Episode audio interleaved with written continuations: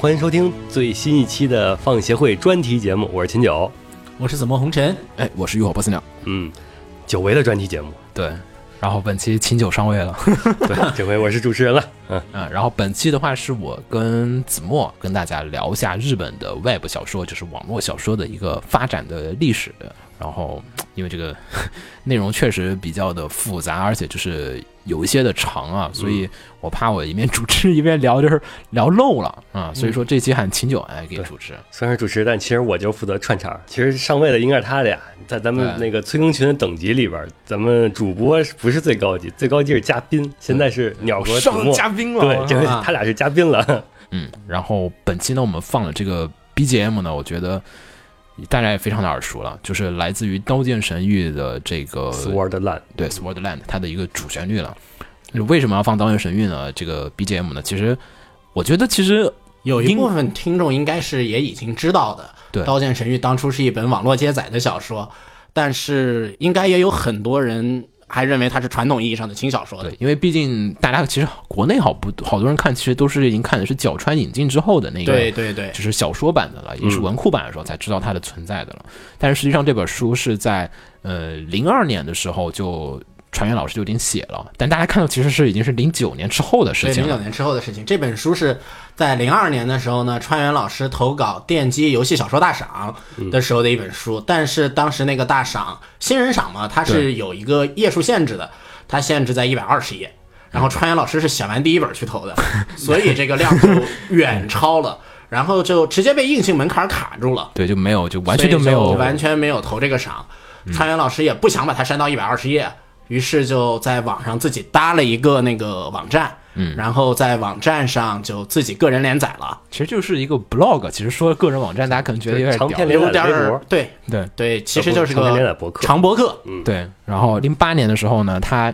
就不死心嘛，说，然后又在阿卡迪亚那边，就另外一个小说投稿网站上面投了自己另外一本书，叫那个《超绝加速 Bust Link》。嗯，我觉得这个书名其实大家听着就猜出来是什么了。他之后又改了名字，然后在零八年的时候把它删减到了一百二十页，刚好符合这个小说小说要求，然后他去投了个稿。对，然后这个详细的事情我们后面就再说。然后这次就过了，过了之后呢，也是顺带着编辑发现说，哎，你以前还投过另外一个书，哎，你把你以前那个也给我们连载化吧。然后那本书就是《刀剑神域》了啊。然后这个之后，我们还要跟大家再说会儿详细说一下。嗯，所以说就是就严格定义来说，《刀剑神域》还是算一本网络小说。广义上来讲说是是，但是严格上来讲又不太一样的。因为现在说实话，我们提起网络小说来，基本想的还是像起点那样，大家都在一起啊，凑在一起写，嗯，在一个网站上接载，可能互相之间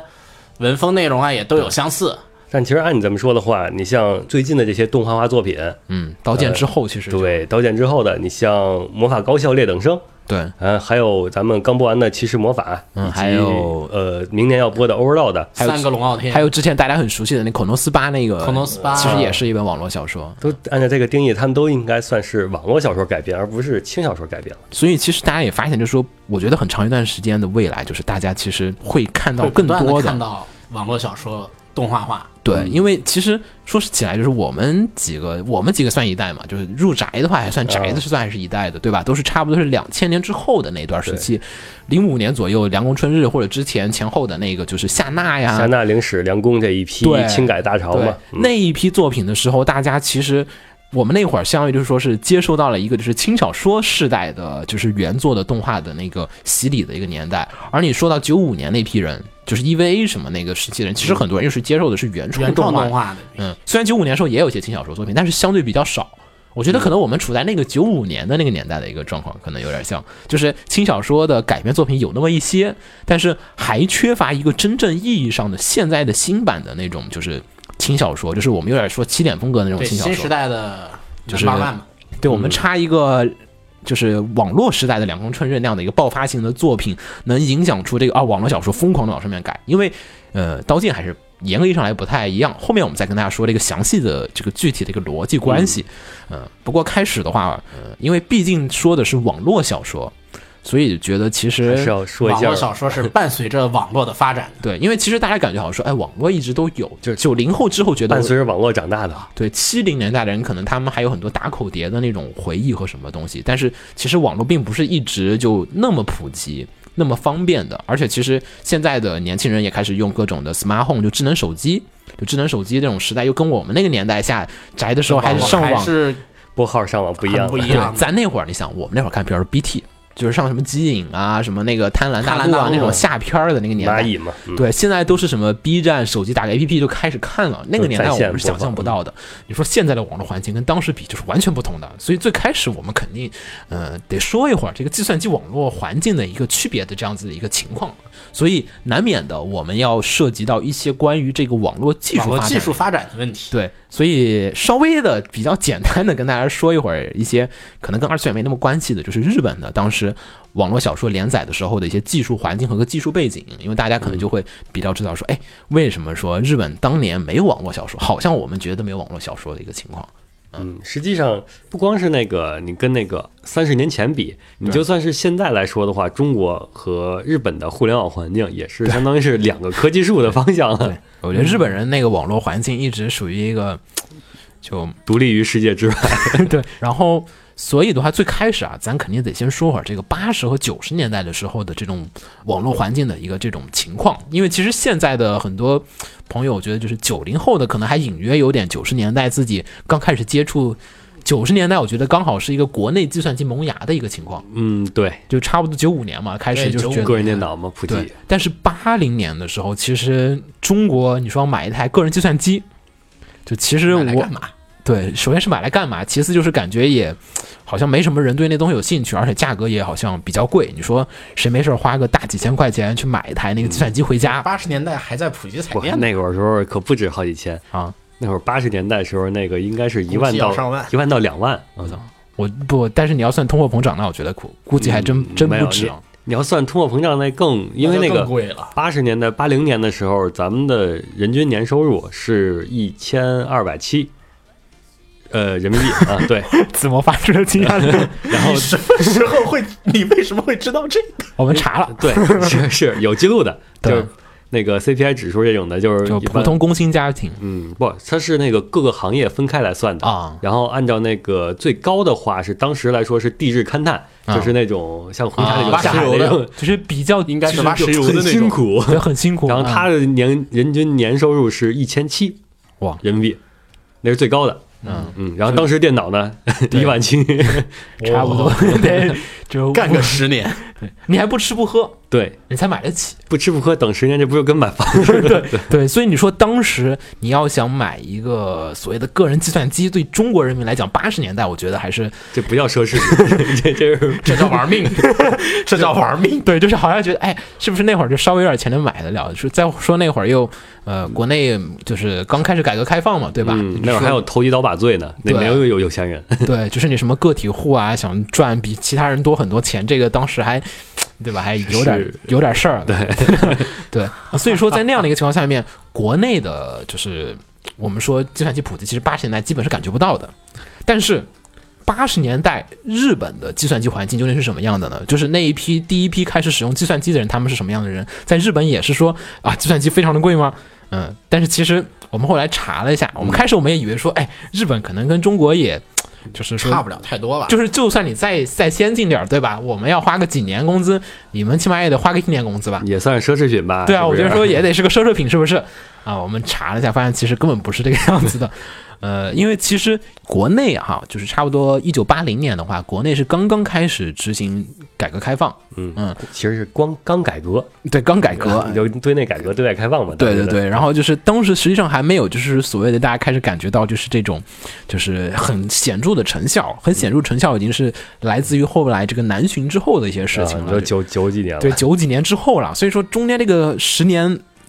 中间，其实说白了，嗯，整体环境也还不是那么的好。嗯，而在当时呢，日本什么一个环境？当时日本的一个环境是属于呃，日本在战后复兴高速发展的一个就是经济黄金时期黄金时期。大家要是看过一些就是日本的昭和末期的一些这种就影视作品啊，或者说玩过像是《如龙零》这样子的一些这种呃，就是描写昭和末期日本社会的这些游戏作品的话，你就能体会到当时的日本真的是一个超级有钱的国家。纸醉金迷嘛。纸醉金迷。当时美国人都被日本人吓怕了，就是你想他们有钱到什么程度？就是说三菱集团在呃珍珠港啊、夏威夷啊狂买地。哦，对对，就说哪个集团在那个把美国多少多少地买下来，是不是就是在那个时期，的？差不多就是他们当时是三菱集团还有一群人买了夏威夷，就买夏威夷那个事儿，对哎，对对，现在夏威夷也有很多的那种，就是日本的那个就是酒店啊和那种度假中心嘛，甚至就是说现在还有很多的一些老人，嗯，还回忆着说，哎呀。昭和时期我们可屌了，就说不说战前打仗的时候的一些事儿，昭和末期日本人那是一番那个蒸蒸向荣，对吧？我跟大家说啊，昭和时期日本人大概在一个什么样的经济水平呢？八十年代的时候，八零年国内的就是人均收入，秦九刚才说多少钱来着？是差不多，嗯，一千千多少来着？一千一千多块钱啊、嗯，然后买一台电脑要一万块钱啊、差不多这么一个数吧，大概就是参考一下。然后在日本呢，当时的最畅销的一款机型呢，是一九七九还是七八年的时候，NEC 出品的一台这个就是个人计算机，叫做 PC 八零零幺。这个机型卖多少钱？是十六万八千块钱日元，十六万八千块钱日元啊！我们先不管这个多少钱，当时日本的普通上班族，请注意，我不是用什么，就是说整体的一个平均收入，因为有些富豪会混在里面。我说的是当时的普通上班族、普通白领的那个平均收入是差不多二百九十八万日元一年。二百九十八万？万，对，那个电脑只卖十六万，我去，就差不就多也一个月是呃二十五万日一元一个月是二十九了，就差不多一个月工资不到。一个月不到。对，就是，所以我们当时我跟亲友合计一下，我们说，其实说白了，就是对当时的日本人来讲，买一台计算机就跟我们今天买个 iPhone 差不多。嗯，好像想买就买了，狠狠心也就买了，对，你就狠狠心，有都 不用咬咬牙。对，应该有分期，那会儿也有，对吧？也可以分个期，对吧？分三个月啊，你就可以买下来。就毫无压力。对，其实毫无压力。说我们这买个计算机，哇，十年啊！日本人当时，嗯，虽然日本早期计算机也比较贵，但是那个时期八十年代早期的时候，呃，日本开始引进各种的，就是说是这种，就是开始自己生产计算机零件了。就最早的计算机，日本人也是买的美国产的一些这种进口的计算机，进口产品嘛，关税贵嘛，再加上当时计算机说白了就是那个。就是需求量没那么高，可能需求量即便高了，但是它生产能力跟不上，就是整体的那种流水线啊和生产零件的厂家不多，所以整体价格非常的高。但是七七八七九年之后，就是一九七九年，就是七十年代末的时候，日本的像东芝啊，还有日立啊这些企业开始做国产计算机之后，就使得日本的这种计算机高度的，就是国产计算机开始发展起来，价格变得非常的便宜。日本人差不多在八十年代初的八几年、八一、八二、八三年的时候，就各种学校已经开始有这个电脑课了。计算机课了，我们国家差不多是在九十年代，呃，咱们也是等联想就国产机器出来之后，四九五以后对了，对，所以说在八十年代，对于日本人来讲，买个计算机真的不是个门槛儿。然后呢，随着 NEC 八零零幺的发售，还有各种相关的日本国产的计算机的大量的这种普及，然后呢，日本的计算机 PC 开始大量的普及开来了。而在最早的时候呢，其实日本已经开始有一些网络服务了。我们刚才说的是互联网发展，其实是在九十年代之后的一个事情了。万维网，对，但是在此之前，日本人已经开始就是有一些呃代替型的网络了，是叫做 Value Added Network，就是我们叫 VAN，国内喜欢叫做增值网络。这个差不多九十年代我们国家在政府机关也推行过，就是呃那会儿大概日本人使用计算机的话，就是首先把计算机就连到电话机上面，或者把电话机扣在那电脑上面，他们有一个专门的那个接收装置，可以把那个听筒放在那个就是它计算机上面有一个那个槽，可以把那，个听筒看视频看到那个的时候，我惊住了。对 这是一个多么愚蠢的设计。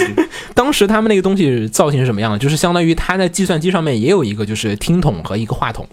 然后你把那个话反过来反过来扣在上面，对就把这个接收端和它的那个传输端就是环环相扣起来了，就跟我们后来那调节调器其实也差不多，只不过它这个嗯是更物理一点吧。对物理完全是物理连接。然后使用方法其实是什么样呢？这个逻辑其实跟今今天计算机区别不大，但是我觉得对于当时的人来讲的话，更像是传真，就是传真也是通过电话线，只不过一边传的是照片儿或者扫描件，这边传的是计算机的这种就是文字或者图片对，嗯，所以在那个时期呢，很多的是拿来做这个就是证券，就是你可以炒股啊炒股。你想嘛，你可以一下瞬间就可以收到，就是电脑的话就可以很快的可以知道现在股价多少钱。对，和那个那其实和咱们国内的计算机普及也差不多。咱们最早一批也是普及在证券交易所的大户室，嗯差不多。那咱们那个是什么年代了？嗯，咱们那个就是那么没有问题，那没有没有 但是普及的方式形式上还是差不多的。那个那个万网，日本人当时用的那个，就是因为日本人当时用互联网的，呃，就用网的时候啊，还没有互联网的这个形式存在。他们用的呢，就是这个万网，最早也就是在这种保险啊和这种证券行业里面在使用的。而呃，我们要说一点是，互联网其实是差不多在九十年代之后才开始逐渐的民用化和这个普及开来的。所以八十年代日本人没办法，就是呃，计算机已经出来了，对吧？我们觉得我们也该有一个类似于网络一样的这种存在和需求，所以他们通过电话线的这样的一个形式，使用万网的这个逻辑，就是大家访问同一个 host，可以通过那个 host 的电话总机，给大家每个人在就在分别打电话对，打电话，每个人打 call 嘛，对吧？我打 call，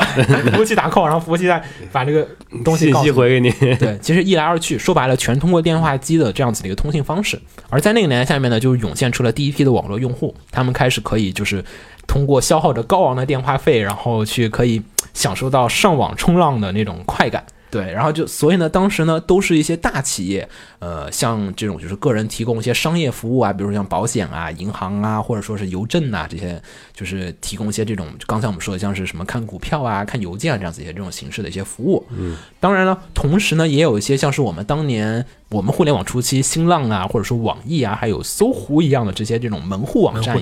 对，也开始有了，就是你可以通过打电话给这个就是大的这种，比如像 NEC 当时推出的这个服务是叫做 PC One。啊、像是还有 Nifty，然后还有像是那个 ASCII 自己出了自己的个人的那种就是门户网站，也可以访问他的网站，就可以看今天的新闻、股票，可以买东西当然，买东西这东西我也不知道当时是不是好用。然后呢，在那个年代下面呢，这些早期的计算机用户呢，开始发现就是呃有一些这种大型的服务商提供了 BBS 论坛的这个功能。就是给在给大家一个说白了，就是给大家留了一个留言板，还不算论坛，跟咱们应该是早期那些就是新新湖、新浪的那些聊天板块是一样的。咱们还是有点像，可能可能还是有点像哈，就是它提供了一个大的一个区域，然后大家可以发帖、聊天室嘛，留言板。留言板、留言板聊天室还不太聊，聊天室是即时的。即时的那应该是留言板。对，留言板就是每个人就是我留个贴个条在上面，说啊，你们谁对我有兴趣来找我，然后就访问这个电影 然。后有兴趣的人再在下面回，对对对啊，或者说我要搬家，或者说我哎，我们这个过几天要办一个小型的演唱会，有没有人愿意来听？或者搞个什么讲座？就那样子一个那种，就是一个。但是这些大的这些万网啊，但是大的这些服务器，其实有一个问题，就是在于它的服务说白了还是更多的是针对于大众的。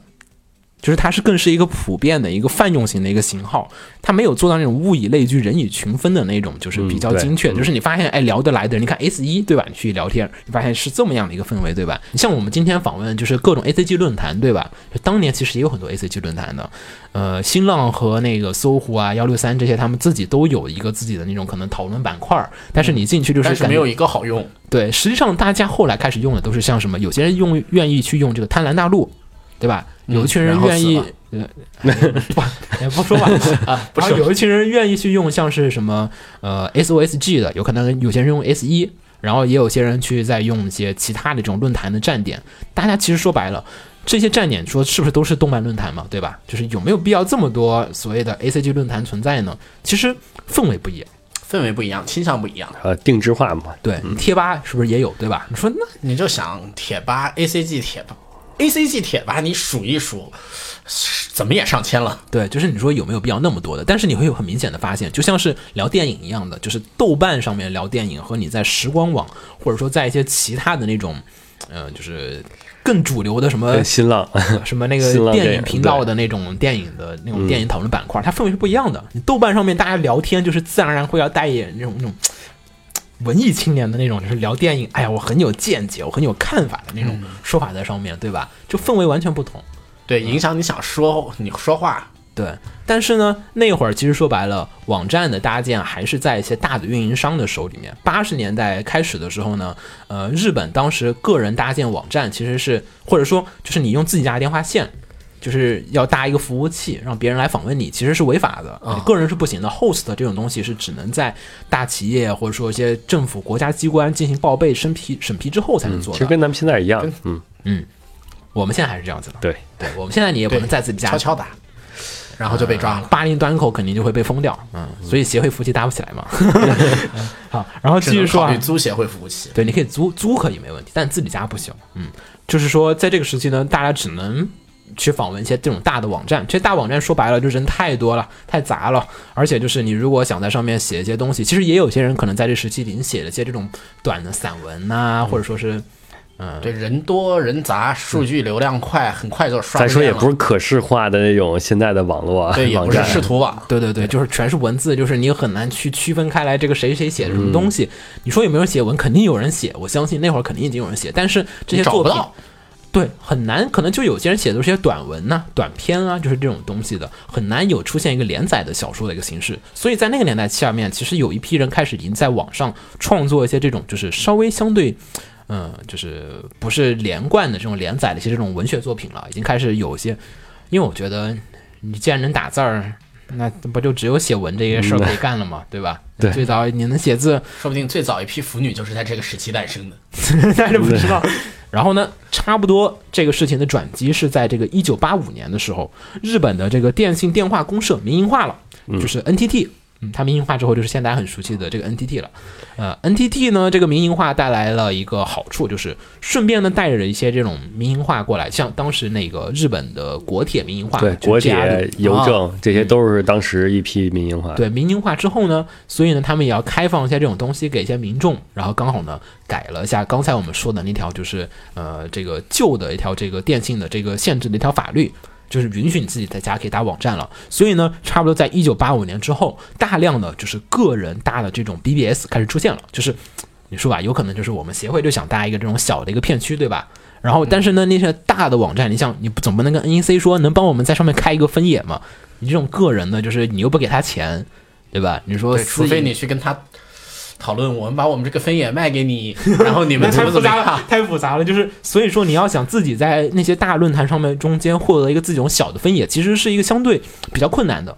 之前是不让自己搭，那没办法了，只能在他那些开的板块里面去了。那现在我可以专门开辟一些，就是我们志同道合的人一块儿去讨论的一个这种片区，就是只属于我们这些人想聊天的一个这种区域。而在这个八五年之后呢，这个法律改了之后，很多的这种个人的网站开始出现了，个人 BBS 出现了。而这些个人 BBS 呢，其实在当时日本有一个呃统一的称呼，叫做草之根 BBS。就这种只要是个人搭建的啊这种，所以个人，所以叫草根。对，其实草根。这些草之跟 BBS 就提供了刚才我们说那些就是大论坛的那种，就是气氛太过于的，就是就是和谐，你知道吧？就大论坛上面你就很难就是去做很做吵起来。呃，也比较很难吵起来，就是你很难有定制化那种，是我们几个人就是性、意气相投，对吧？我们想自己在一块聊天，我们不想要跟其他人聊天，其他人跟我们想法看法不同，我们就只想聊星月，嗯，嗯，对。就可能你有一些月球专门的论坛，对吧？或者像 S 一那群就是一样，就是我们就想很严肃的聊，但是有群就想在那很开心的聊。然后你在那个大论坛里面，哪群人占的比重多，你就只能以那种氛围去进行聊天，对吧？你在贴吧里面想很学术的去讨论一个什么问题，其实相对而言比较困难，除非这个贴吧就有这个氛围，除非就是这种贴吧，比如说像物理吧、化学吧，就能干这个事情，是？吗？啊、可以，对，然后你再像是那个，呃，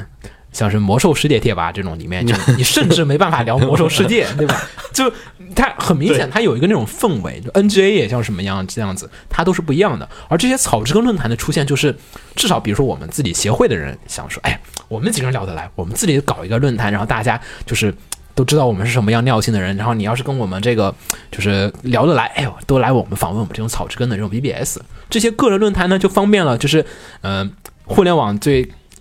最开始的一点比较好的东西，就是在于就是说大家可以物以类聚，人以群分，自己可以抱团了，志同道合之士，对然后干一番大事。啊、大事儿再说、啊，就是聚在一起讨论一下这个你们想讨论的东西。对啊。然后呢，这些草城 BBS 呢也催生出了一个比较好的氛围，就是开始有一群有些专门的小说连载板块儿。就这些板块里面，可能他版主可能在那个上面就写好了，我们这里面就只让大家来聊小说的，你只能写一些这种文章只，让大家写文的板块。，对你别在里面就是说跟我们说啊，今天发了什么新书，你看跟我们一样的，我们把这个催更群和这个呃污水就是污水分开了，对，已经把这个水群两个都分开了，对吧？嗯就是说白了所以，说我经常在催更群水，下次多敬你。嗯，然后呢，这个上面呢开始诞生出了一些连载作品。就是最早的网络小说连载化，其实就是出现在这个草之根这种类型的 BBS 上面的。然后我们这个可以考证的呢，最早的一篇这个网络连载的小说，就是诞生于这种个人搭建的草之根 BBS 论坛上面。它是大诞生于一个在神奈川县的小田园的，就是一个。个人搭建了一个这种小的，就是叫 My Consenta 这样子的一个这种小的草之根 BBS 上面的一个地方，就有人开始在上面连载小说了。因为就是因为它论坛够小，就首先还有就是有一群稳定的读者，大家都志气相投，你发个东西上去，大家觉得，哎，我能看到，大家就鼓鼓掌。对，哎，觉得不错。你像这种大论坛，可能一分钟那十页就刷新过去了。嗯，就再也找不着了。对，你就找不到了。然后你可能要真想看的人，那会儿也没有什么很好的那个号，好像还没有没有搜索。对，而且就就算有吧，那会儿日本的网站那个检索系统也没什么 tag 那种很详细的分类，你也很难找。我们要说点比较蠢，就是对那会儿的网站和现在日本的很多网站还是一样的使用方法。大家要是不知道我们说的这个网络是什么样呢，可以去看一下 RCH，就是还有像是批评空间那种的，还像那样。不应该说我们为什么说反了？他为什么没有变？对对，就是日本人其实，嗯，就是你发现了没有？就是其实他们已经在，就是还没有互联网诞生的时候，已经有一套相对而言比较成熟的网络体系了。他们最早的网络小说呢，就网络连载小说是诞生在八五年的，但是互联网在九四年。所以他们八五年时候已经开始享受到了互联网各种各样的福音和福利以及各种好用的地方。你说我们现在的人觉得，就是说为什么日本的互联网就是就这么跟不上潮流？其实说白了，国内有很大的后发优势。我们是就是弯道超车嘛，弯道超车嘛，就是我们什么基础建设都没有搞嘛，然后就可以直接就是用最新的，就直接用新的。他们还有个问题，我得把那套旧的给抛掉，还要再把那些旧的用户再搬到新的互联网上面来讲，本身来讲成本也不低。对，成本其实可能比你你还得拆呢。尤其是日本还有一种思想，就是只要有一个人在用，我们就要坚持下去。对啊，所以那些草城 BBS 呢，后来在零七年的时候，好像还有一些在运营。啊，零七年对，还有在运营的。对我们说下这个最早这，我们要说回来，这最早的这个呢，网络连载小说，在这种草根 BBS 单台上面，草根 BBS 上面呢，就获得了这种就是连载的空间，大家可以追了嘛，终于，哎。我知道，在这个站上面，我就能看到有一群人在写这种网络连载小说。嗯，就这样子呢，开始逐渐各种各样的人开始发现，哎，那个论坛有人在写连载小说，那我们也可以在这个论坛写连载小说。就这样子呢，在各种各样的草根 BBS 论坛上面，诞生了各种各样的这种就是网络连载小说的一些这种出现。而这个东西呢，也催生出了后来的很多的一些这种大手的通信企业，就是刚才我们说 NEC 那些大论坛，他们终于觉得，哎，呃，那我们也专门开一个小说。就是我们也开个板块让大家写文看。对，我们也专门开一个这种小说写作版吧。嗯，就这本书出现之后，当时引起了一定程度上的一些社会反响。有些人注意到了，哎，可以在网上提供大家一个创作的一个环境了。比如说你投视频啊、投画啊什么不行的，但是你投一个这个小说作品还是可以的了。而在此之后呢，各种各样的就是这种业余的作家开始愿意，就是说在这些地方进行活跃。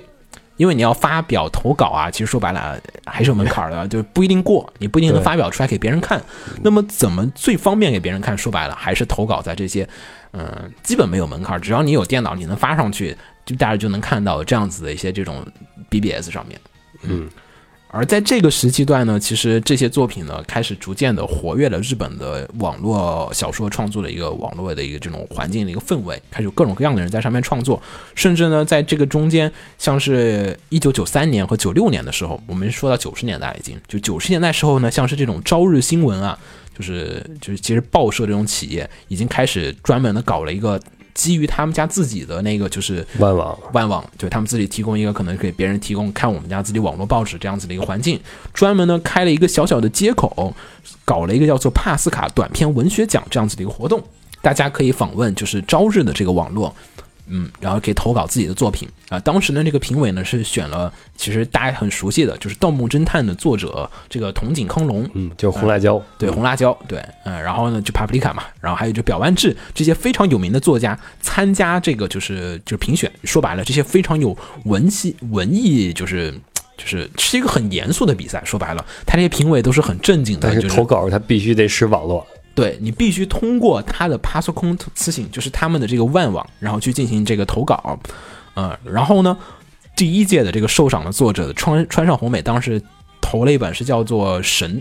神大人卡米萨玛》，然后这样的一本短篇小说，然后获得了第一名。而这个人呢，后来呢，在芥川赏上面获得了奖芥川赏是日本最高文学奖之一了。嗯就这样子一些文学家，你看在上面投稿，甚至能获奖了。而在这些在此之后呢，也促使了很多的，就是一些这种计算机通信，呃，像是 Nifty 那个 Nifty Saba，就是日本日本的三大龙头企业，那个三大外网的龙头企业，也专门开辟了一个就是在线小说，它叫在线小说的一个投稿的一个板块。专门给大家受理一些这种文艺向的这种，就是投稿的一个交流的一个空间和一个范围。所以其实大家总结一下，你可以大家发现，就是说在那个年代下面，日本人已经有一个相当的，就是说怎么说呢，就是他们搭建一个呃属于日本圈内的一个互联网，对他们已经有一个自己相对而言非常的完善的一个这种互联呃一个非常完善的一个网络环境了。八十年代的时候，所以就说那会儿就是真的日本人写网络小说，其实已经就是开始有很多人在上面写了，而且这些作品说白了文艺性其实还不错。就是你愿意在上面写的人，就说白了，呃，敢拿出来的人的话，其实还是会稍微掂量上自己的分量，而且写的会比较谨慎一点。而且那个时期可能也是因为愿意接触计算机的人，就是都是一群就是愿意尝鲜的人，所以很早期的一些这种连载的这种网络小说作品，还大量的是以科幻为主的。嗯，当然了，后来也有很多的纯文作家开始在上面进行连载，这是后话了，后面我们再跟大家说。嗯，然后后面呢，我们就要说，这差不多九五年嗯，一个标志性的事件，终于 Windows 发布了。是 Win 九五发布了，九五年八月二十四号，因为 Windows 之前还有好几部呢。对对对，嗯，然后 Win 九五发售了。啊，Win 九五的发售呢，其实也意味着就是计算机变得更加易用了，就是这有一个非常革命性的操作系统，图标啊，还有什么东西都更加易用，普通人觉得哎好使就砍掉了 DOS 对 DOS 来说那个门槛了。对，然后呢，在 Windows 里面呢，还装了一些关于调制解调器的一些这种基本的设置。而在差不多九四年的时候呢，我们国家已经就是在中关村已经开始建，有人已经建了第一个网站，就是中国内的第一个互联网的网站了。而互联网已经开始就是就是发展了，所以呢，在 Windows 出现之后，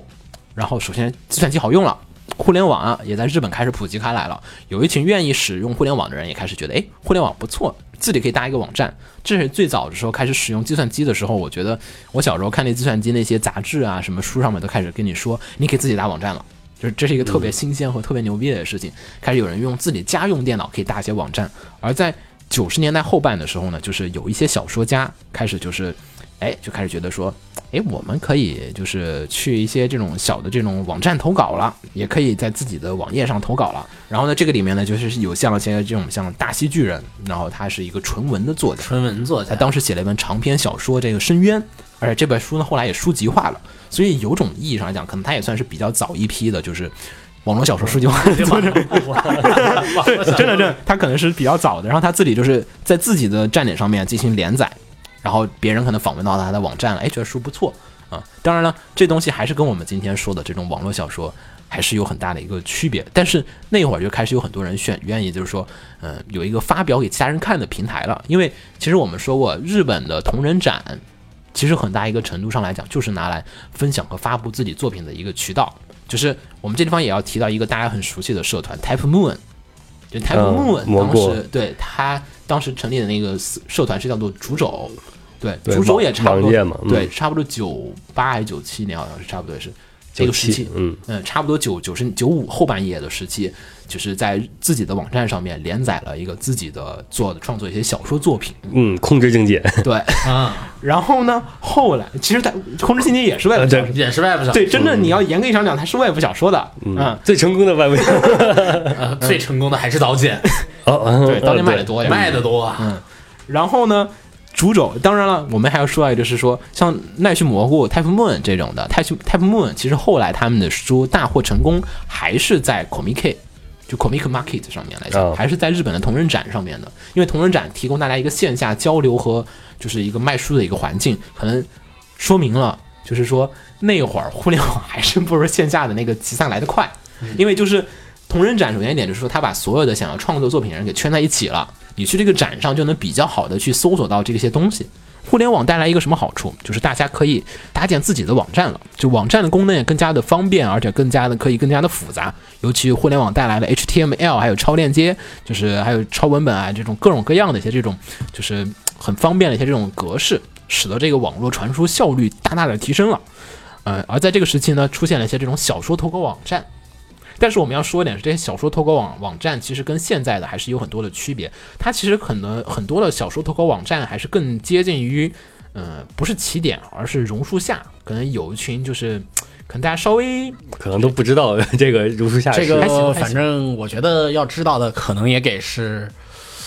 八零后吧，九零后应该是不知道。我还行，我还真知道，就是差不多。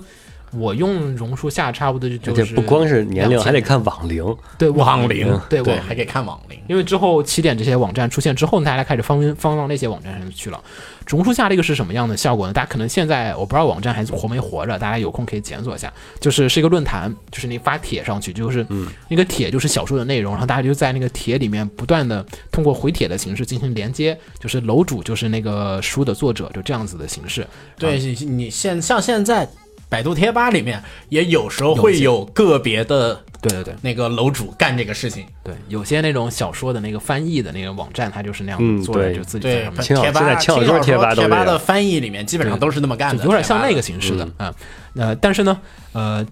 那会儿互联网更多的还是带来了，就是说是各种各样的，就是个人读者的一些这种作品的连载，大家可以开始搭建属于自己的站点了。你们要想看我的书，都到我的网站上来。嗯，但是呢，又出现一个问题，就是互联网时代太大了，大家很难的互相的检索到一起。既然说我们已经有了互联网比以前的万网更加的，就是说是就是方便检索了，因为以前的万网说白了，万网有一点很不方便的地方是在于，那个万网你要上访问某一个网站的时候，其实说白了是给那个人打电话，然后给他打 call，然后去他家的嗯必须要知道他的号码。对，然后在他计算机上面呢，如果他提供了检索功能，你可以在他的计算机和那个服务器里面进行检索，你没办法瞬间检索整个网络。你检索的只是他自己的，对，因为你不可能说我一检索，那那你这事儿大了，全日本有将近两千个。host 可能两千个这种万网的服务器，那意味着你要检索完两千个服务器，你得给两千个服务器打电话问你家有没有我要的这个小说、这个小说、这个小说啊，然后看没有，好，再给下一家打电话，对吧？就是这个电话费你就可能有点受不起，就炸了吧？对，炸不起。就算你每个通信一秒钟，它也算一分钟的，就是你整体整体就是哇，而且这个检索时间会非常的困难。而互联网呢带来的这个 HTML 还有超链接，就给大家一个就是很方便的检索的功能。那这个时候呢，开始有群人搭起搭了一些这种小说检索网站，还不是小说投稿网站。这些小说检索网站呢，其实非常的强大。我们在录节目的之前呢，也就是为了查证一下究竟当时他们那个小说检索网站跟我们这个起点有什么样的区别，我们专门呢也上网去查了一下，大家现在也能找到一些。但是呢，这些很多的小说检索网站其实呃已经基本不再运营了，就是甚至服务器都已经关掉了，就可能变成其他的广告页面了。但是还有一些健在的小说检索网站呢，给我们展现了一下啊，当时在就是九五年。就是到两千年中间的这些出现的这种小说检索检索网站的一个这种的一个就是样貌吧，然后我们表示很神奇的现象。对他那个小说检索网站，其实说白了，我们起点也好，或者换件也好啊，它这个还就是都是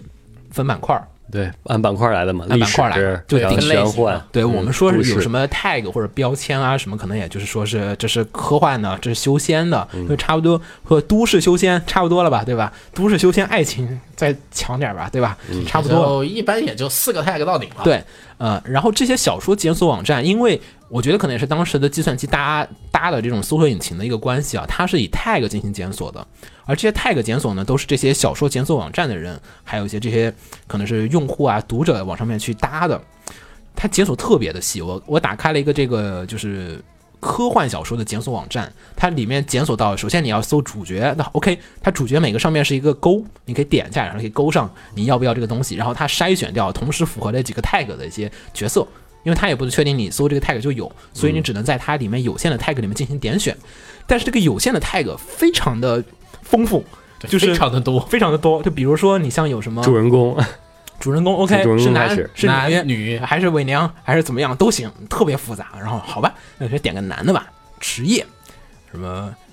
勇者啊就不说了吧，反正就一串对，勇者什么科学家什么巴拉巴拉，哇，一串儿 OK 好。然后下面主人公强度，我说哇这还有。主人公很强，主人公很弱，敌人很强，敌人很弱。好吧，那我点一个敌人很强，主人公很弱的书，然后在下面还有各种各样的不同的分分组，就是，嗯，就是然后第一人称、第三人称，对，你可以说实话，这个点完了以后，点下确定的时候，我当时的想法是什么呢？这应该下面就要生成一篇 那个地下城城主角度的文章。对就有点像他那个书很，就是我们刚才说的检索还没有完，就是下面还有就是你可以写的视角是以第一人称写的，第二人称写的，第三人称写的，还是说这个视角人称不定的对人称不定的，还有各种各样的就是神奇的一些 tag，就是他有他他那些职业，就是不光就刚刚我们说勇者啊，还有什么这些东西，甚至你还有像是什么兽人、龙人、有翼人、精灵，就是。感觉真是按照那个地下城的那个，其实不是你看小说，是你脑子已经构思好一篇小说了，你找有没有人写过 这个？就给你检索一下，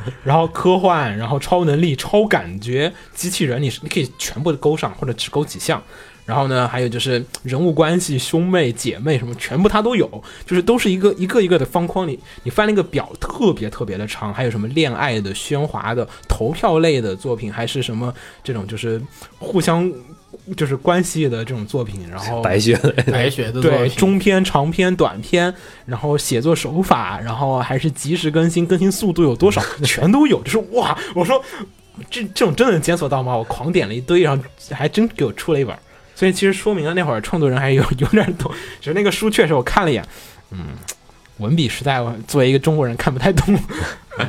就是那会儿，就是出现了各种各样的这种就是小说检索网站，而这些小说检索网站呢，也在那个时期很大一些程度上面提供了一些人在这个茫茫大海互联网当中找到小说这样子的一个机会。当然，这些小说网站死亡的原因也很明确，嗯，因为谷歌出现了，啊，对，对，然后对，然后可能也那些检索网站可能它那个源也不是那么的全，它并不一定真正意义上的检索完了所有的那个网站，它可能也是从几个不同的这种地方给扒出来，然后再给你检索出来这样的一个这种呃检索引擎，嗯，但是我们刚才说这个形式，我觉得在当时来讲，我要是没有谷歌的时候，我觉得哇还挺好用的，还挺牛逼对吧？对。吧？你想要什么，你选完之后就出来了看。全是兽人为主角的书，来吧，然后搜我就想看兄妹的嘛，对对，嗯就特别强，就那会儿给大家一个很强的那种筛选的风格，所以说，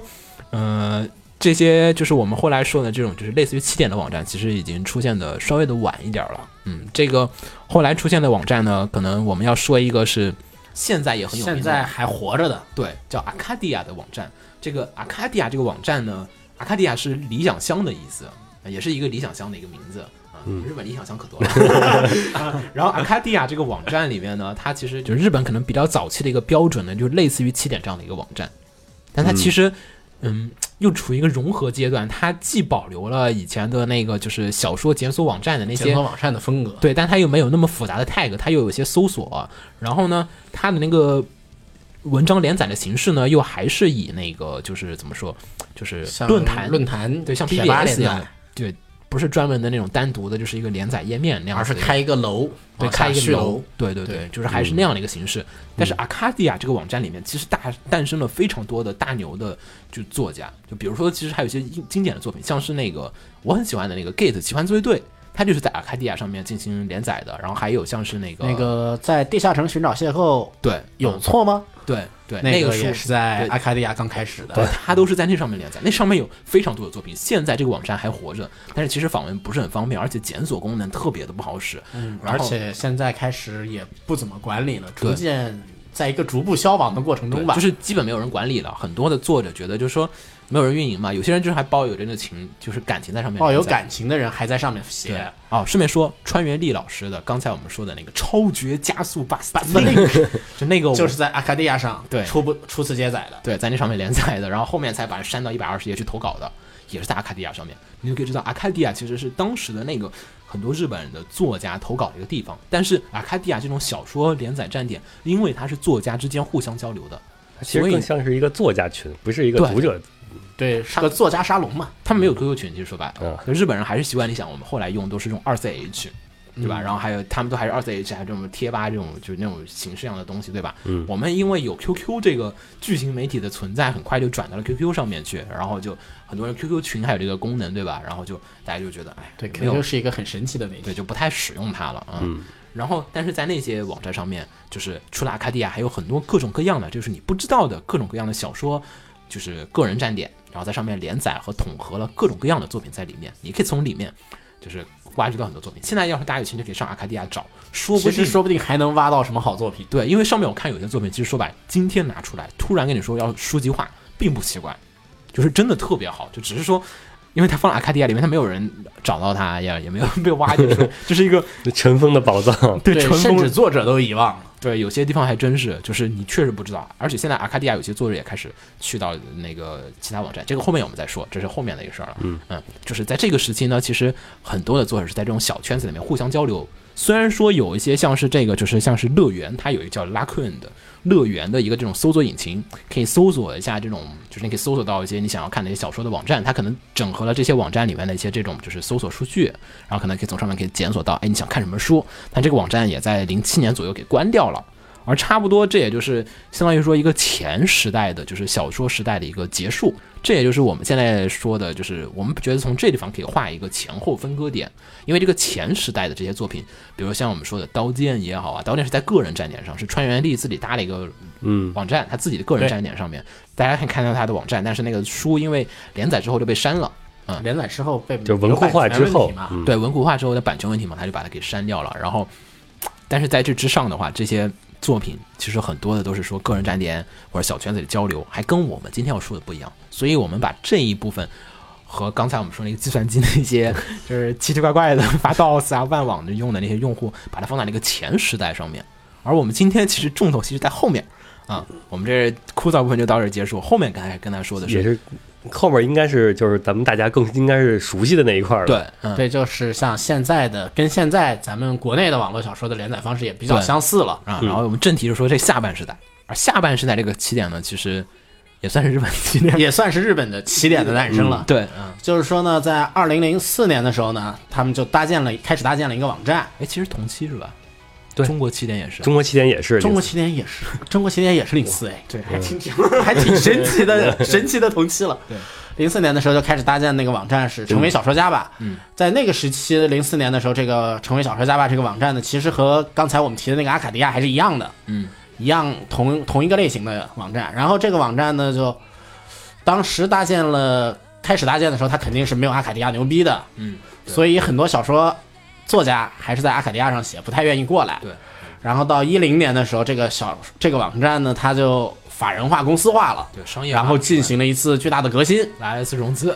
呃，融没融到资不知道，对，这个这个不清楚。反正它是进行了一次重大的革新，然后他就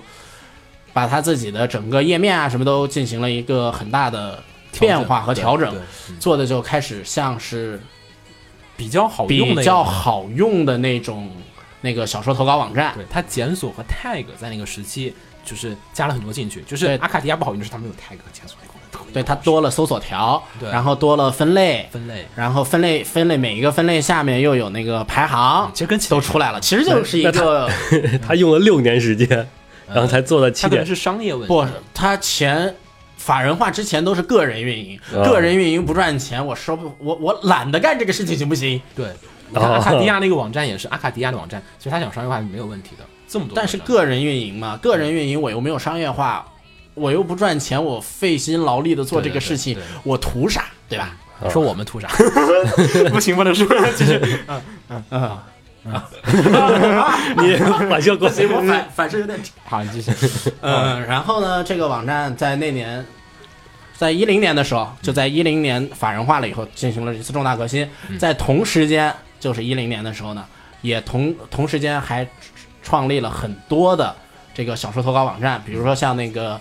呃蒂娜和 NTT 做的那个 e a b l i s t a 对，那个网站。我先说下 Ablista 这个名字啊，因为大家可能我们是用日文的名字，他可能并不是很清楚啊。那个 Ablista 是 Every Star 的 日文念法，不好意思。对，我之前想，特别神奇。我之前想了半天，我说是不是什么女神的名字啊，又是什么？对对对对，但是就是 Every every star，对他他那个网站也是一一个星，对啊它意思是 Every star every star，啊好对对对。呃，然后它法人化以后进行了一次大的更新，加入了在这个网站内部啊，它有了自己的搜索引擎啊，有了各种的各样的分类，嗯然后在分类下也有了排名，然后就给作家提供了一个更好用的平台，给读者也提供了一个更好用的平台。对然后作家们呢，在这个平台上写作的时候呢，也可以看到别人都在写什么，嗯，然后什么东西更流行，他也可以根据那个读者什么更爱看什么来选择自己想要写什么，嗯，然后这就对这个 Web 小说的整个的文体啊什么的都产生了一定的影响，嗯，在这个时期呢，他们写的作品呢，就是更多的情况下，并不是自己想写什么就去写什么了，而是说他会写一些读者更想看的东西啊。这不就和起点一样吗？嗯，是啊对呀、我没我没有说什么问题也没有说它不一样，对吧？我们不过说它是日本的起点的起点嘛，对吧？是这样啊，因为我们后面可能因为很多网站其实都有，刚才我们像 e a b l i s t a，还有其他很多的网站，还有什么像成为作家吃饭吧，然后这些网，站基本上也都是在这个时期逐步建立起来的。对，有很多不同网站，我们在这儿就不一一说了，我们就主要还是以起点说，因为你要说国内网文对吧，咱也得也得说国内起点。晋江什么换剑你都得说，那有点太长了，嗯所以我们这边也主要就是以日本的起点，就是小成为小说家成为小说家吧了，这个网站来说，嗯，最近的动画化作品其实很多也都是这样的。对而且现在有一个说法，就是说是在 Narowu，就是日本人的昵称上面，就是成为小说家这个网站上面连载动画化的作品没有失败的，嗯，对，除了作者自己作死。这个这个我来提一句吧，这个作死指的是城南，对，嗯，就是嗯，就是自己逃税没有办法，对那个除了 Log Horizon 就是记录地平线以外，其他都其实记录地平线也没失败，动画也成功了。对，也成功了。就是你比如说像什么那个呃孔诺斯巴，就成为这美好世界献上祝福，这是成功的最过分的。最过分的。然后 Overlord 还有像是从零开始的异世界生活，嗯，对 R E 零，对骑士魔法，骑士士魔魔法也算成功了，挺爆的，对这些作品都是四十万。对，这些都是在这个网站上进行连载的作品。就是其实已经说了，就是你像哈，任何一个文库现在没有敢人说我家文库动画化的作品没有失败的，嗯，对吧？嗯，目前为止这个文库感，对这个，然后这上面连载的东西全都成功，这也是让日本人觉得为之震惊，就是哇，这这网络小说这么牛逼啊，这么这么好卖。虽然文学性好像是差一点，但是书上面书上面其实应该是一种，都很符合大众的。它有很多没有成功的一大堆都在 嗯 沉下去了。对，但是这个网站上面所有动画化的作品，他们最后嗯都已经获得了一个大获成功的一个好评。应该说是成功的作品都逐步的动画化，然后动画化带来了进一步的成功。嗯而这其实呢，我觉得也反映出了一点哈，因为你看哈，咱起点商业化，零四零五年开始签约模式商业化就运行这么久了。实际上来讲，起点小说大量的这几年改一些电视剧、电视剧这两年才开始的或者说改改成动画，像全职这种的，对吧？也都是这几年的一个事情。而日本人其实说白了，你看他们这个是哪罗乌起来之后，你说刀剑算不算？刀剑算，但是刀剑是零九年的事儿了。看纳罗乌一零年起来，然后一一年他就开始大批的书籍化。对，小说家这个网站就是你就发现它后期，但它整体的推广速度特别快，而且，别说一点，刀剑，你想哈，刀剑其实出版零九年对吧？嗯，对。然后这个书现在赚的钱，就大家大概脑海里面，因为国内也上了它的剧场版，对吧？然后欧美影响力大家大概都有所耳闻，知道说欧美有多少人知道说《刀剑神域》这个作品。你说起点上面有没有一个作品达到跟《刀剑神域》同样的影响力？这一点其实就比较的微妙。很微妙。对，你就说这就说这这就体现了一个什么？体现了它日本的整个产业链的完整性。对，就是它工业真的特别强，就嗯是工业体系我出个小说，哎，然后出个动画，然后再出个漫画，它可以这样子吸引不同的人。比如说像我这种漫画党，看某一个，就是我很多书都是被带过去的，就是看什么那个我，看有个你是先看漫画，看着有趣，然后说去看两页小说。最明显的《幼女战记》嘛，《幼女战记》对，还有还有那个那个人，然后还有最近在看的啊那个小白脸，小白脸。对，然后那几个书都是就是这个小白脸，我们要不要说全称啊？呃是叫什么来着？我到异世界去当小白脸啊，对，好像异世界去当小白。对，然后就那个书，那个书，那个书，回头再跟大家说，这真不是一个普通小白脸小说啊啊。然后这些书你都发现，就是我看漫画，我可能只是漫画党，对吧？我对日本的网络文学没什么兴趣。哎呀，日本网络小说，我回起点还来不及看呢，看什么日本的就是网络小说？我开头是这么想的，看完漫画之后，我觉得漫画才挺有趣的。对，漫画才连到七八话，那你就无形中，那你要想看后面故事，你只能去 你看那个，你看《无者转身》也是，《无者转身》我比你们看的晚嘛，我也是看的漫画，然后看着他说、后面什么故事啊，然后赶快去找，然后发现网络版去看网络版，网络版看完之后没完。日本人小说工业和整体工业太牛逼了，就是他那个网络版和就是那些出版之后的书是不一样的。我跟大家说一句，就是网络连载的时候，它印刷成册或者那种就是文库本之后，就成那种轻小说一样的形式，在网上在实体卖的时候是有重新写的，有，大量的几乎是可以说是直接是一个重制版了。比如说像咱举个例子，比较明显的就是说像那个 Overload，。对，Overload 的秦九看，对吧两本书？Overlord 的网络版和那个文库版，基本你可以当做两部不同的作品来体会。对，你可以评价一下。秦九看两部都看了，可以让秦九来评价一下，我操，为什么要评价这种？就说嘛，就区别在什么？说一下自己的观感区别，感受嘛。你们有说区别就行了。区别就是，嗯，它那个网络版更像是更更偏向于爽的地步，对，然后文库版的话，其实从文笔上来说，文库版比网络版要好很多，可能也是因为有编辑的作用。对对，嗯，嗯，然后剧情也有很大的改变，主线都变了。对，而且你就是就它人物更丰满了。嗯对，而且它更多的笔墨放在了那种就是小角色身上。就是你看那杂兵儿，他们笔笔触在那个文库版里面大量的加笔，因为你看那个就是网络版，其实说白了就是看主角爽，但你看如果是文库的话，其实看着觉得有点无趣，其实有点，但是后期他是靠那种就是靠细节对才让你觉得更有趣。杂兵多牛逼多牛逼，讲一卷，然后最后咔咔 四五页，然后就被主角给掰掰死了，然后就这么一个状况，嗯，然后所以你就发现，就是说其实它带动了，就是你看像那个，可能就是我觉得我先看这个漫画。好吧，我去看小说，网络版不行，好买文库本，文库本看完，哎，动画化了，哎，其实再看动画，或者再反过来，我看了动画，哎，刀剑动画啊看完，哦，刀剑然后我去补个小说，对，补个小说，然后补个文库的，然后结果发现，嗯，有点短，还没还没后面还没连载呢啊，外部版有后有齐的，对，有些有还有 Web 的，包括嗯你像刀剑这种，还有游戏什么全面一次性铺开。你说国内在没在做？其实也在做，但是工业上没办法。但是工业体系它是上达不到那个有一个水平。就国内只是这个 A C G N 里边的 N 给起来了之后，对，但是他前面的 有一个它的短板是有。当然日本人也有短板了，电影方面，但是他漫改真人还是啊，呃稍微差一但点。人家有 A C G 人四个了，然后加一个 W 直接融进去就，行，咱们这边啊，而且他这些不光它这个起来了之后，它还有一些平台的这种起来。现在像这种小说平台，就是你发现其实，呃，这种后时代的到来，你就发现，哎，发现日本的小说业界进入到了一个比较崭新的面貌。就是刚才我们说，可能就是说，呃，我们那个时代就大家都看轻小说的，对，看轻小说改编，对，然后动画基本上也都是改的各种轻小，但到现在呢，其实轻小说的市场，轻小说市，场已经比较就是纯文库的轻小说市场。对，嗯，嗯，对，就单纯的就是文库投稿获赏出道的这种文库作品的市场已经比较萎，稍微萎缩了一点吧，饱和吧，你就算饱和吧。饱和吧，饱和吧。其实这几年，说实话，出现象级的大作真的不多了。就是前几年确实还有一点儿，就可能轻小说的现象级大作扎堆出现，各种对优秀作品扎堆出现，而这两年轻小说的优秀作品出现的，以文库本出现的优秀作品，你都能找到它的外部版本。是吗？真的？我操！遗葬，嗯，比如说像这这两年优秀我想版本的，吃啊像对我想吃到你的胰脏，嗯，是外部接载，嗯。呃，但是这个转折点其实还是来自于《刀剑神域》那个时候的一个情况。《刀剑神域》当时其实我们还是回去稍微补点《刀剑神域》的一些内容哈。《刀剑神域》呢，当时的情况就是我们刚才说的，零二年开始在网上，他是先投稿没有过，嗯，然后自己在网上连载，其实连载了很多年，有很多的反响，当然是依旧没有书籍化。对，然后到那个他零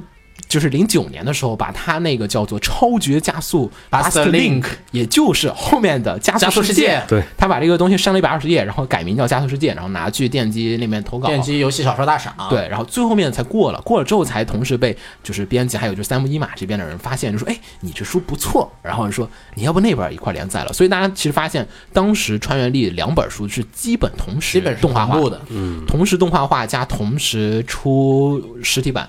就是其实整整体来讲说是连贯一块儿出的。而这两本书其实某种意义上来讲，引起了当时的就是像三木一马他们这一批人，就是一些比较先进一点儿的，就是这种日本比较先进的编辑，对开始有了这个意识，就是说呢，网络接载上的这个小说呢，其实有不错不错的对网络这个媒体其实是一个很好用的媒体。对，其实有一些好的作品是在网上的，不一定我们现在只能在这儿等着别人送到我们，因为传统的那种出版模式就是等着别人送上门来，就我们办大赏，你们对投稿，你们来投嗯。稿，对你有些人可能就不投你家，那你没辙。我们现在不用这样了，对现在有这个网络媒体，然后自己去做网络网站上也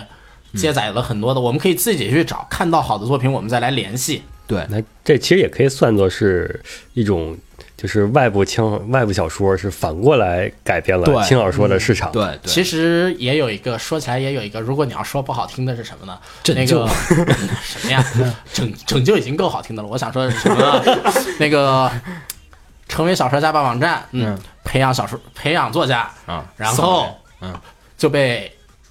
编辑部门挖走了。啊，但是我觉得小说家那边可能还是拿钱，这个具体我们不太这个具体不太清楚，但是对，回头我们会再稍微研究一下具体是什么状况。但是这一部分呢，其实也发现了，就大家其实可能有些人可能已经知道哈，日本的出版业这几年是在不断的下跌。萎缩和收缩的这样子的一个状况里面，他们其实这几年是因为说实话，电子媒体的冲击还是非常的大的。大家去玩游戏啦，大家大家去看 Kindle 了。看 Kindle 了，对，看什么东西？其实这几年的日本的这种，虽然他们日本说自己是书之国，就炸这种纸质书品的消耗量非常的大，但是这个消耗量也其实在逐渐的萎缩，还有少子化的问题出现。少子化的问题出现，就导致就是说是轻小说这群年轻人的这种市场的作品，可能也因为这个调整和变化，就是传统轻小说的这种出版模对，式，传统轻小说的受众是年龄是逐年上升，对，然后再加上就是整个市场都在萎缩，所有门类都在下降，而他们发现就只有一个门类的书在上升，就是 Web 小说、网络小说、印刷成书籍化。对，书籍成了这个文库本之后的这一类书籍都在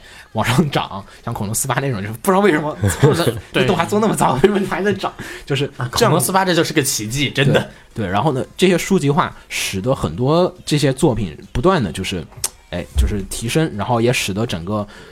传统市场传统市场和这种就是轻小说业界，因为其实回头我们有空可以跟大家聊会儿轻小说的历史。这个我们先聊会儿这个，就是 Web 现在是比较好说点嘛哈。轻小说小说那那边其实边就比较复杂了。轻小说其实这几年就是差不多从两千年之后成立了一堆杂志社和编辑部，他们现在因为这个市场萎缩，大家就是属于我要找一个新的突破口，否则这些这么多人养不下去。于是呢，就有很多的杂志社在转型，还有开一些新的文库对，还有成立了很多轻小说的杂志社，然后他现在开始连载外国小说。对，还有一些就就寻找这个唯一的增长点，网络小说就这个状况下，比如说像我们上期看的那个，就是那个《骑士魔法》，它就是连载在一个骑，就大家看《其实魔法》那个，其实最后面有一个出版社的名字叫做主妇之友，主妇之友，对对。然后他是在那个主妇之友那上面，他说为什么主妇之友也连载这种东西？然后主妇之友这个杂这个杂志社，他出了一个轻小说杂志。对，嗯，然后他呢也转型，就说，哎，我也投这个东西上去，就是你发现他们转型就开始有些人转型就比较不在乎那种就是传统设定的，对，不在乎设定了，他们已经不在乎他们这个设一设定是干什么的，对互联网的自由嘛，对对就去抓住增长点，对，有些人愿意改的，当然也有些像角川，有些大型的它不好改的，没办法。他就成立一个新的。对，这些都已经他可以改过来了。买。对，然后就发现，哎，其实挺不错的，已经改变了他们现在业界的一个基本的一个情况。嗯，这也就是可能我们现在说的，就是未来的一个，就是就是日本的网络小说的可能会对这个轻小说市场造成的各种各样的一种改变。嗯，这也是我们就历史部分差不多，我们可能就说到这儿，跟大家也就简单再说一会儿，就是这种日本的网络小说的具体的一个这种内容的一个情况。我估计大家、就是为什么能改变这个轻小说这主导市场？，对也不叫，我觉得只能说是有这个可能性。有这个可能性。对，嗯然。后也就是再说一下，现在日本的网络小说大家都喜欢，都在写些什么，都在看些什么。对，我觉得首先我们先说点内容吧。其实，内容内方面，容方面，内容方面，其实大家这几年看，我觉得异世界就异世界说标题就是对异世界转身，还有什么？游戏还有游戏，然后还有还有咱们不太关注的青春言情，对，还有什么魔王勇者那种西方幻想，西方幻想，对然后，哎呀，青春言情，对，校园言情，对吧？就差不多。但其实其说实话，网络小说里面校园言情反而变得少了不是男性向的变得少，啊。男性向的校园言情是并不多女性向主导的女性向的校园言情主导。OK，哦，这作为男性向来讲，我看咱们咱们咱们把校园言情这块先拍开啊，咱们这个电台没有女性 不，好意思，我们这个 就确实有点偏见，但是告诉大家有这么一大块，到底这一块但是这一？块我们真不熟悉。啊，然后就发现这些作品其实说白了，它就是跟现在的年龄层次有关系。而轻小说那边其实也有改变，但是呢，轻小说改变，说实话，嗯，就有一个问题，它是改变速度不如网络的这个快。对，它网络的时效性没有那么强对。网络想写什么东西，其实说说白了，只要你自己愿意投稿，基本没人拦得着你都可以一边连载一边根据流行的变化来对，一边改。对，所以呢，其实大家看这种网络小说哈，就是就是它的内容其实有很多的优势。就是我们现在也说一下，为什么可能很长一段时间之内，大家会发现这种网络小说会发生一个更改啊。首先一点是，呃，在于它内容流行趋势跟得比较快，嗯像什么，而且就是有些其实已经跟趋势已经跟的有点胡来的，我觉得都。不能理解的，就像比如说像那个智能手机闯异世界，这个就是我知道智能手机很火，我知道一直很火，你 跟我说是两者呃这这这这个胡来还算在范围内，啊是是吗不在范围内的胡来是什么？最近转生召唤异世界很火，嗯我转生成为转生异世界，我成为魔剑，啊，什么转生异世界成为田地，对。成为各种各样奇怪的东西，反正只要是转生加异世界，嗯，至于成为什么，什么我都敢写。对，嗯，但是说白了，你传统的小说，虽然这个东西有些东西特别虎，你也不知道普通人就是读者们是觉得哪个就行，对吧？你看有些那个虎的特别虎的就没成，哎，有些特别特别虎的就就成了，成了，对，然后就是这就是赌。你不知道那个度在哪儿。而传统的轻小说行业，它的所有书都要出版的，它没办法说我试一试，我出一本试试看。他需要先去花钱去印，然后在出版之后才能知道出版之前就有风险。对，不光花钱印，还有校对啊，还有各种东西，还得要给作者钱，对吧？嗯就是不好说这个东西，作者先试一试，然后整体来讲说这个东西就哎，这种题材的尝试度来讲，就是比活跃度很高，而且说不定大家已经早就对就是某一些类型的作品已经看看厌了，就是比如说像我们现在可能轻小说里面媚系市场的这种，就是暧昧这种类型的小说，可能大家能看到啊，不要再出了，然后什么时候出个解控啊？嗯，不知道啊，你你可以去投稿网络网络版的，然后引导一下这个潮流。对对对，我说不定就发现他其实早就不想看了，就想看一些新鲜新的东西，嗯只是因为你不去尝试，所以没办法。但是说实话，这地方就扯到一个最终的问题，就是说为什么编辑就是网络上的就是网络上的这个投稿和出版社的投稿会有所不同一样？它可能两者是在于说，传统轻小说和网络小说的最大区别是在于有没有编辑存在这个概念。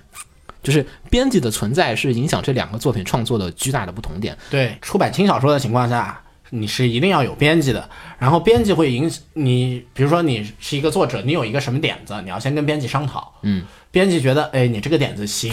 你才可以写，嗯，你写了才有可能在这个地方发，所以编辑就已经是这个第一道坎儿，第一道门槛儿了，嗯，编在编辑这里其实就已经筛掉了很多很多可能会很有趣的点子，对，嗯，然后但在网络小说这边没有这个概念，我想写什么写什么，我写上去有趣，有人看，我就接着连载；没人看没趣就自然淘汰。反正我写东西的时候，本身也付出的只是我的基本劳动力，不像说在出版这边，你要出出书来，你编辑看完了，编辑那边也要付出劳动力吧，然后你还要出书，出出书来以后，大家赌一把出出书，出出书来，万一那个读者不买账，完蛋了，很快腰斩。对，嗯，而且其实说白了，有无编辑还是有一个编辑的考量，就是编辑是站在他轻小说出版社这边来讲的。你想哈，编辑出版社他目的是赚钱，嗯，就说实话，一个企业不可能随便跟你说我要为了就是情怀 情怀，对什么艺术市场的责任感，我说不不不瞎扯呢，你不 对吧？就是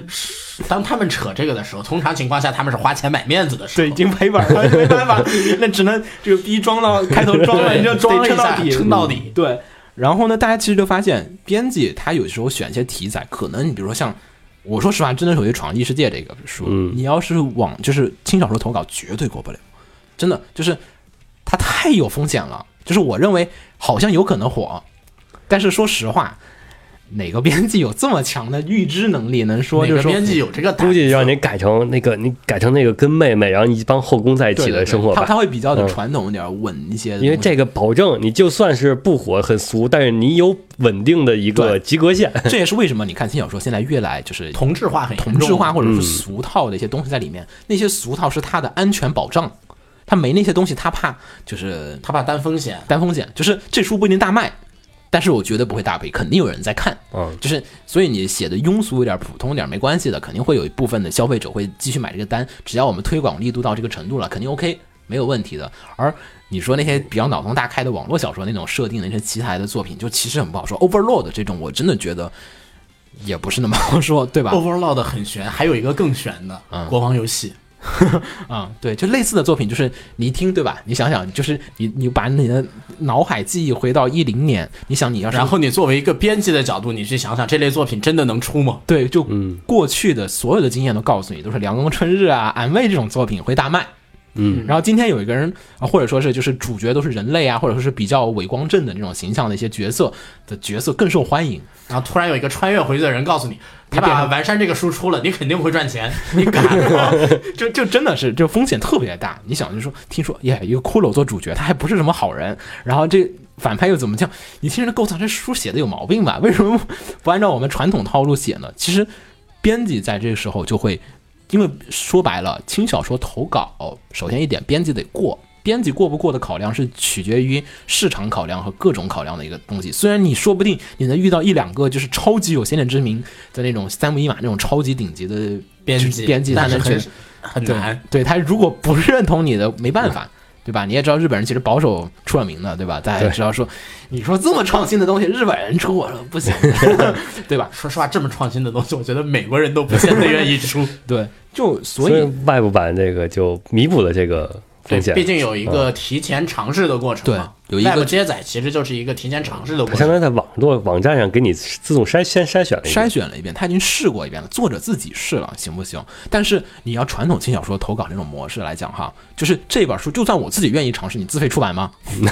对吧？就是没有，你甚至没有尝试的机会。因为你只能在网络上进行投稿的时候，就只能在轻小说出版社投稿的时候，你过不了稿，你就没办法。你杂志连载一画给别人看一眼都很难的。嗯，嗯，这是最大的一个问题，可能是轻小说现在比较固化的一个比较大的地方，而网络小说出现很有可能会改变就编辑主导了市场之后造成的一个东西。当然了，编辑主导也会有一些好处，就是现在很多的网络小说，国内也好网络，小说很严重的一个问题，就文笔文笔差。对文笔差。但只要有了编辑文库化了，文笔普遍就变好了，。当然这个方面他们又可以靠他们自己的工业体系去弥补。就是我即便哎出的不行，哎，那我只要文库版的时候，可能编辑也会帮忙。对，编辑会帮忙你改，然后嗯你只要你点子够了，故事够好，对，你只要点子够好，故事够好，开始出道的时候，编辑怎么都能把这个东西想办法给你砍好了。大家有兴趣可以看一下 R 一零的那个 Web 版，跟他那个就是实体书的版本，那个就是编辑也做了很多的调整和修改。其实说白了，整体来讲真的是整体来讲的话，最明显的你就去看那个什么吧，你就去看《无职转生》吧。啊 嗯，就是所以你其实发现，虽然说网络小说这边没有编辑，可能确实有一些就是有它的优势，当然也有一些缺点，但是我觉得就他至少能在这个地方注入一些新的这种动力应在里面。该是就是单独提单独算外部小说的话，可能是有缺点，但是如果把它融进那个它的日本的对本身工业体系里，对对对，它互相会改正的。你看，你看我看会改。你看我看《爱一定时候还觉得故事好呢，就虽然是拍的好像差一点，但是我觉得故事还是可以的。当然，像像我们这种看过 Web 又看过小说的，我们就觉得，哎呦，这个拍的已经很不错了。嗯为什么呢？因为那个原作的 Web 实在不能看。是因为大部分你说轻小说改的，一般都是说改完之后觉得 好像不如轻小说，对吧？有有有时候但是轻 Web 普遍上改完，我们都是感觉，哎呦，改改的比原作好。是，嗯，然后还有一个呢，就是在于长度上面来讲，我们说编辑部其实还有一个问题在于腰斩，就是那个虽然轻小说大家感觉可能跟漫画一样不一样哈，漫画好像就会这个就是其实漫画也有这个问题。漫画腰斩是嗯比较大家熟知的，感觉就是轻但小说是轻小说其实也有这个腰斩问题。轻小说这个腰斩问题，它是这样的：它是如果你出版了，嗯，然后你连续两卷到三卷，你的销量不达标，它就直接硬砍，不需要你写出一个结局来，直接硬砍，它不给在市面上就消失了，真的啊？真的，这么狠啊，就这么狠。可能所以回去我们都没看到那种。像那种像我追的有一部小说就被硬砍了，就没有然后就再没有见就没有出版信息了。哦，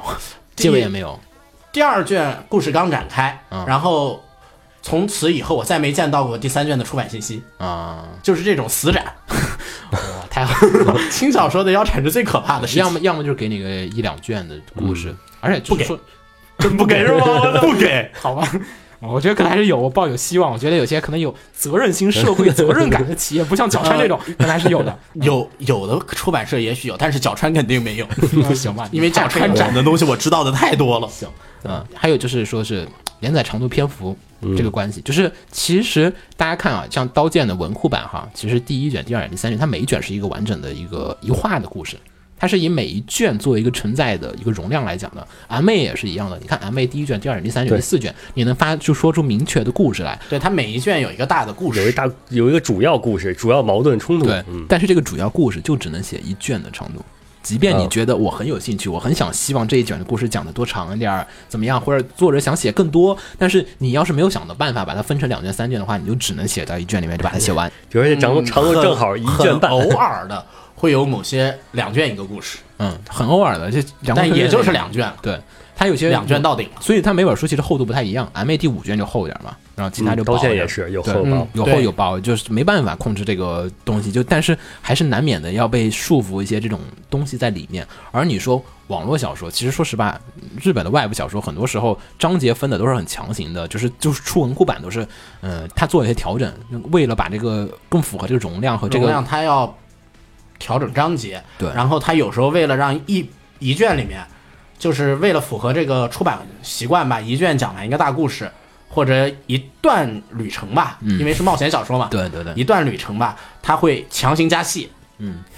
也不是强行加戏吧，反正就是加一些对剧情反正就是写的比较随意，不太那么容易的受到一些比较呃格式上或者出版上面和一些这种嗯，就是创作以外的一些东西的一些束缚在里面。所以整体上来讲，你像《刀剑》这种，当时可能投稿一百二十页过不去，这种就是一本书写不下的。你像《刀剑》，其实第一卷我说实话还是有点短了。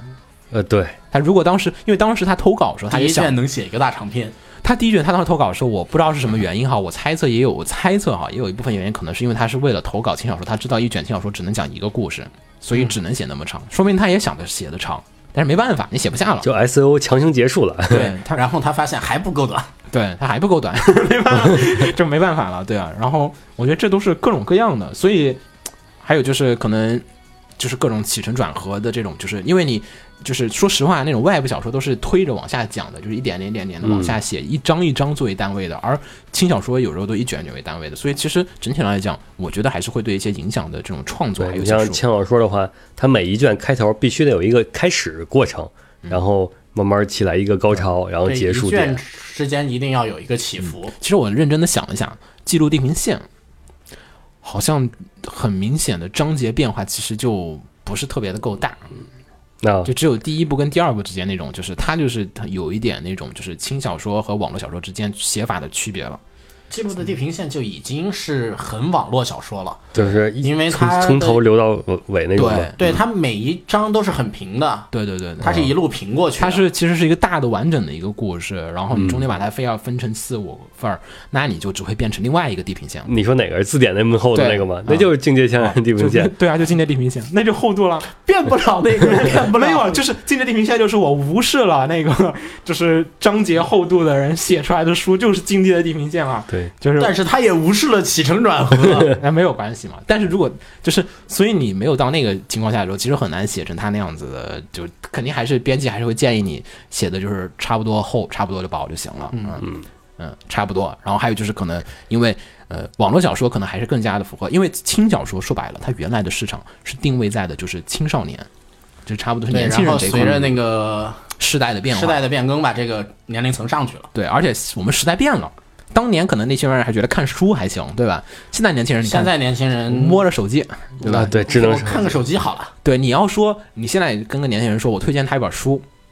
太他妈难了，我得买下来寄到他家门口。不，你现在跟年轻人推一本书，你要干的事情是这个，嗯我给你推一本书，嗯然后我 Kindle 发你，啊，对然后我电子版发你，对，嗯，这样对对对，你你喊他自己去买，嗯对吧？先不说中国人购买习惯的一个情况，因为我们国内其实本来就看纸质书，现在已经比较少了。那日本那边也是差不多。其实你年轻人说去个书店买书，对吧？还是有点烦，你还要去书店。有些人可能有什么社交恐惧症，对吧？其实挺多的。就是你说我去书店买个书，哎，然然后这个书还不是一定用得到的，对你还得去找，然后找，然后再去嗯买下来，再看各种东西，成本啊什么都就是。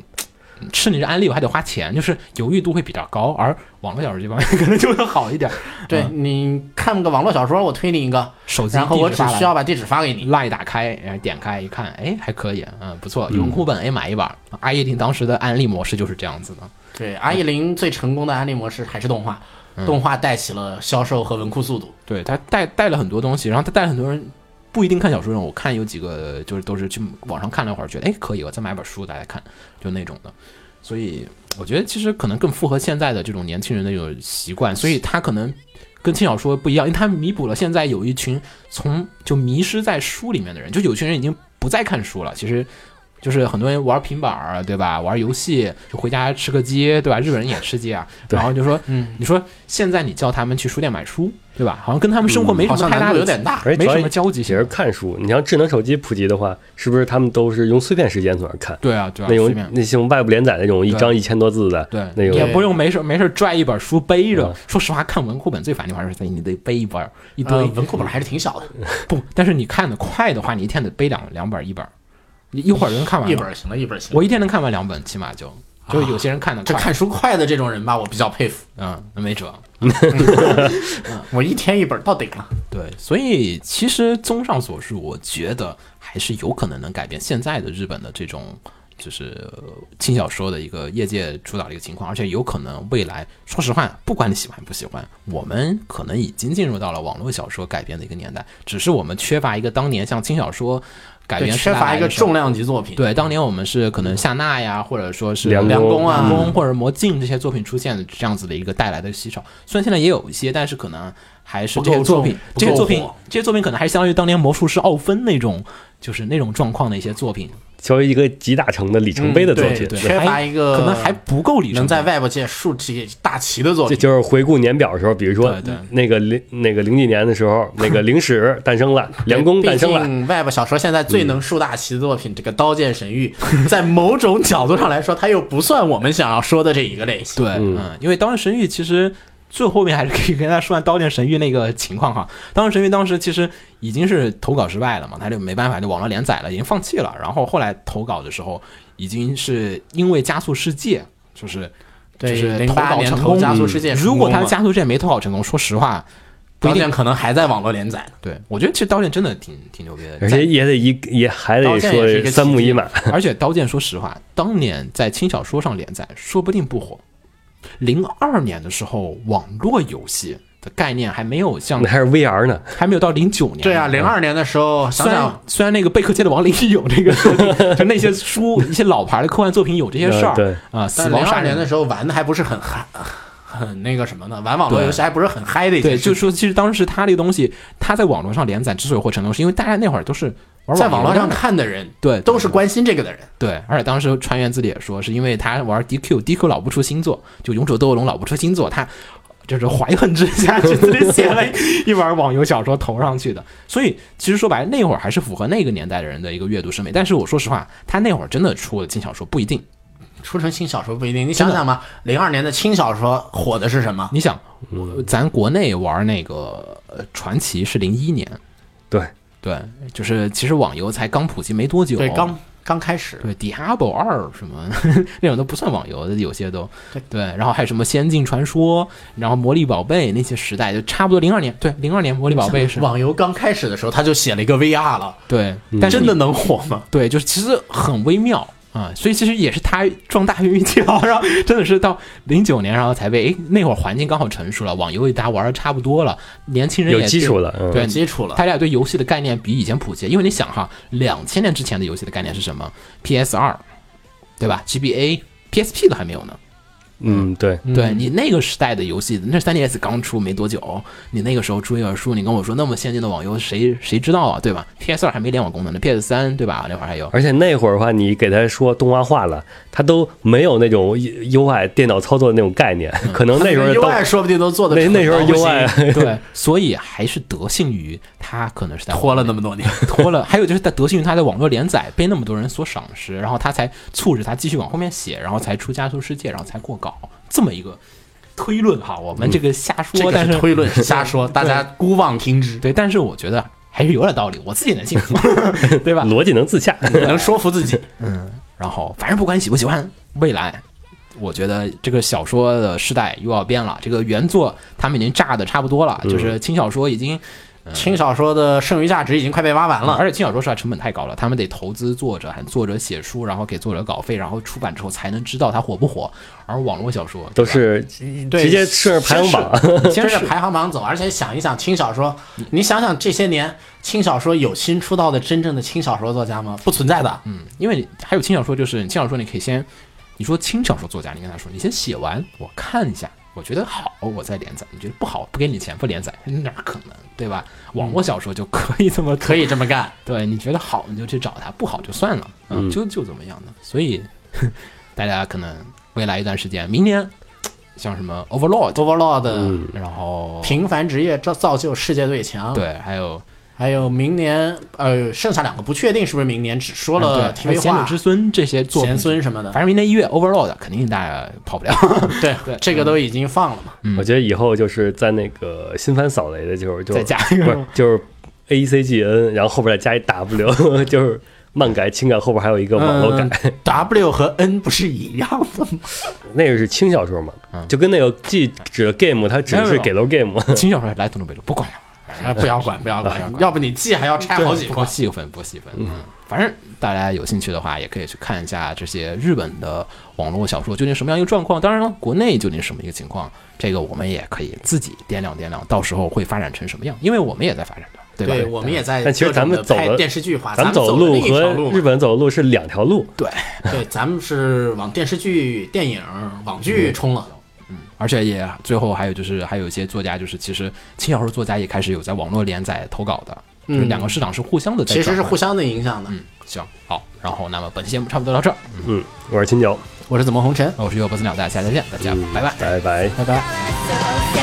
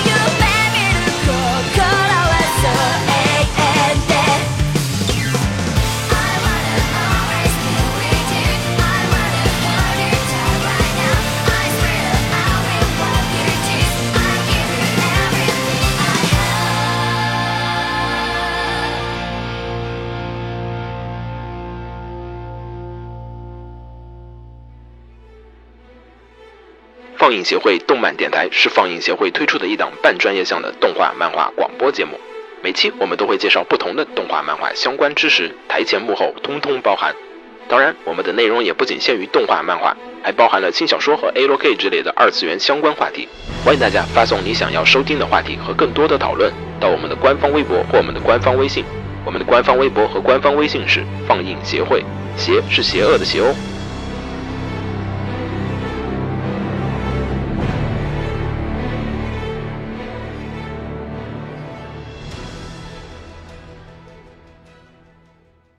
楼给你妹啊！是给楼给好不好？